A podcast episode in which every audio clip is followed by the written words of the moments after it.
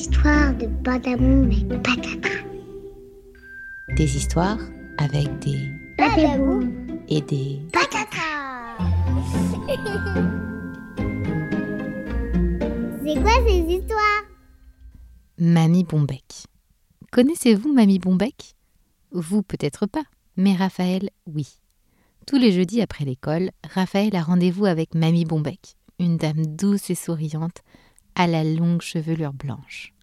Cette dame n'a jamais eu d'enfants, mais elle les adore.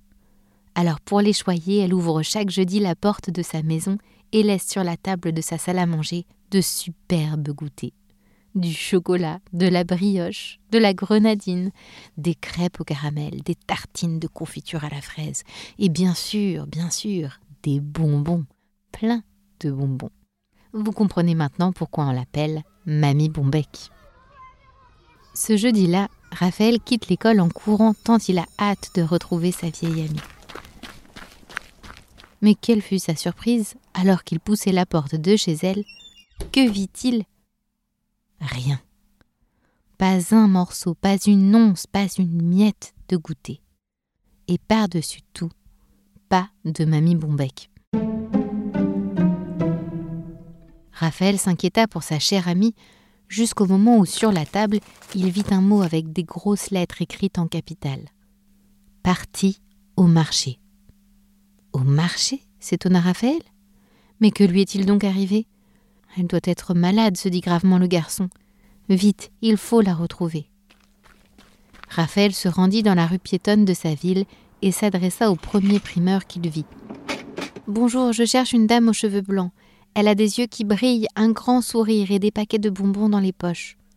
L'auriez-vous vue demanda Raphaël. Le primeur réfléchit et se souvint. En effet, j'ai vu une dame qui lui ressemblait. Étrangement, elle voulait savoir quel goût avaient les carottes. Je lui en ai donné une à croquer, et elle a adoré, alors même que je ne l'avais pas épluchée. Ensuite, elle a voulu que je lui fasse goûter des courgettes, mais je lui ai dit qu'il fallait d'abord les cuire. Alors elle est partie dans ce restaurant en face, voir si les cuisines en servaient. Aux légumes verts. Pouah Quel nom dégoûtant pour un restaurant, se dit Raphaël en y entrant. Sur les murs, des tableaux de dizaines de plats différents à base de brocolis, de choux, de haricots, de petits pois, de salades y étaient exposés. J'aimerais parler au chef, dit Raphaël d'un ton pressé au premier serveur qu'il croisa. Une jeune femme vêtue d'un tablier blanc et d'une toque immaculée surgit alors. Raphaël lui expliqua qu'il cherchait Mamie Bombec, qu'elle n'avait sans doute pas dû manger là, mais qu'elle y était peut-être passée. Oh, mais si, elle est venue ce midi, se souvint en un éclair la chef cuisinière. Elle voulait manger de la courgette, mais je n'en avais pas. Elle ne pousse qu'en été. Alors je lui ai proposé de goûter mon velouté de poireaux au citron et curry doux. Hum, son odeur épicée, son onctuosité en bouche.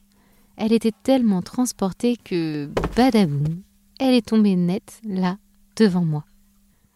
Raphaël devint rouge de colère. Mamie Bombec tombée? Tout ça à cause de cette vilaine sorcière à toque blanche? Vous l'avez empoisonnée avec votre soupe. Où est-elle? Où est ma mamie Bombec? La chef du restaurant fut bien embêtée et voulut tout de suite rassurer le jeune garçon. Ne t'inquiète pas, elle a tant aimé le poireau qu'elle a voulu mieux le connaître. Elle est partie à quelques kilomètres de là, au potager de la ferme de Papille, pour voir d'où il pousse. À la ferme de Papille, comme c'était loin. Mais pour s'y rendre, il y avait un bus. Alors Raphaël n'hésita pas longtemps. Regardant les paysages de la ville s'éloigner, il se demanda dans quel état il allait retrouver Mamie Bombec. Avec tous ces poireaux, était-elle devenue toute verte? Arrivé dans le potager, Raphaël aperçut de loin la belle chevelure blanche de Mamie Bombec. Pourquoi l'appelait-il Mamie? Il ne savait plus. Elle avait l'air si jeune dans cette campagne d'automne. Raphaël courut la rejoindre, et Mamie Bombec, en le voyant, s'écria de joie. Tu m'as retrouvée. Comme je suis heureuse. Mon beau Raphaël, il faut que je te dise. En ramassant quelques poireaux, je suis tombée sur un trésor. Elle n'eut pas le temps de finir sa phrase qu'un grand homme arriva. C'était Serge, le cultivateur des lieux. De ses deux mains, il tenait une belle assiette remplie de petites boules mauves et lisses. Ce sont des grains de raisin, glissa Mamie Bombec à Raphaël. Goûte, tu verras. Je n'ai pas trouvé un bonbon sur terre qui ne soit aussi bon. C'est vrai qu'ils ne sont pas mauvais, ces petits grains de raisin. Raphaël en prit un, puis deux, puis trois. Puis il se tourna vers le cultivateur pour le remercier. Mais celui-ci ne le voyait pas. Serge avait les yeux plongés dans ceux de Mamie Bombec et Mamie Bombec dans ceux de Serge. Raphaël se demanda si c'était le raisin ou le regard tendre de Serge, mais oui, sa bonne amie avait trouvé un trésor. Mamie Bombec se tourna vers Raphaël. Dis-moi, mon garçon, ça ne te dirait pas de venir prendre le goûter ici les prochains jeudis? Il y a tant de légumes et de fruits qu'il nous faut découvrir je resterai bien ici quelques saisons. Mamie Bombec affichait son grand sourire, celui qu'elle a d'habitude, mais en plus grand encore. Jamais Raphaël n'avait lu tant de joie en elle, et cela le rendait heureux, tellement heureux, qu'il avait même oublié l'impensable. Il n'avait pas goûté. Peu importe, dit Raphaël, il a bon goût le bonheur. Il est aussi bon que le meilleur des bonbons.